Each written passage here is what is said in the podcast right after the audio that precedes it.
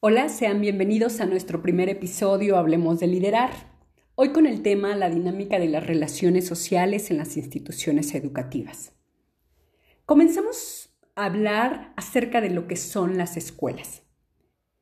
La institución escolar no es únicamente un lugar físico, son organizaciones socialmente instituidas para desarrollar procesos de enseñanza-aprendizaje, pero también para transmitir o mostrar modelos de vida, valores desde un punto de vista sociológico, es decir, la escuela enseña ciudadanía y realiza una gestión de las vidas de aprendizaje de los estudiantes.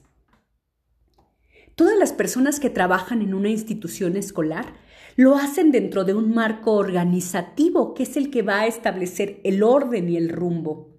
Pero es importante aclarar que la escuela no es únicamente el edificio, la normatividad, los planes, los maestros.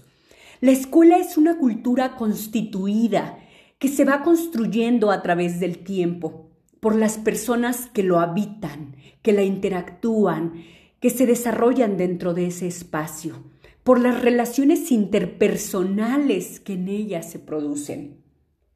Esas interacciones sociales entre las personas son las que le atribuyen sentido, significado a las cosas que pasan a su alrededor. Lo que va generando creencias, rutinas, hábitos de trabajo, funciones y roles implícitos, patrones más o menos organizados. Entonces, podemos comprender que el comportamiento de una persona en la organización no solo depende de su historia, de su cultura, de su formación, sino también del entorno y de las personas con las que interactúa. En los centros escolares vamos a identificar que existe una diversidad de personas que vienen y van, cada una poniendo en acción su yo social. Cada quien manifestando sus necesidades, sus motivaciones, sus expectativas, su capacidad, sus pensamientos o su yo reflexivo, al mismo tiempo ejerciendo un rol en la escena colectiva, mostrando su vestuario psicosocial, en palabras del psicólogo César García, en función de su identidad o rol que quieren desempeñar. Esta diversidad de agentes hace que el centro escolar sea complicado, que en ocasiones se generen problemáticas o conflictos debido a la diversidad de opiniones, lo que brinda una oportunidad para el ejercicio de la negociación y de la resolución de conflicto para los líderes.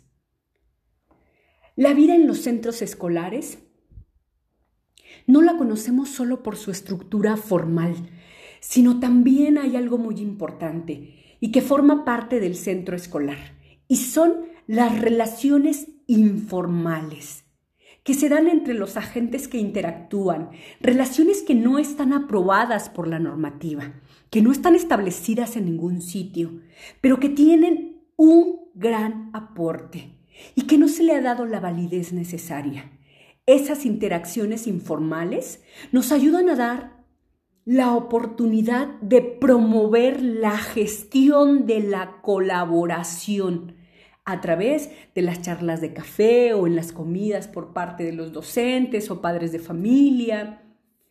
De esas charlas pueden surgir actos de acción colaborativa, lo que combatiría el aislamiento o el trabajo en células de los docentes y generando mayores y mejores relaciones. Quizá se logren algunos avances en la cuestión de la gestión del conocimiento. Y lo más importante, se pueda ir conformando una institución escolar como una organización que aprende. El aspecto social es inherente en las relaciones escolares no solo en cuanto a las relaciones entre, docentes, sino también relaciones académicas entre padres de familia y docentes o entre docentes y alumnos. Lo social es sumamente importante para el clima escolar de la institución y a su vez el clima escolar es un factor clave para detonar aprendizajes en los estudiantes y para alcanzar la tan anhelada calidad educativa.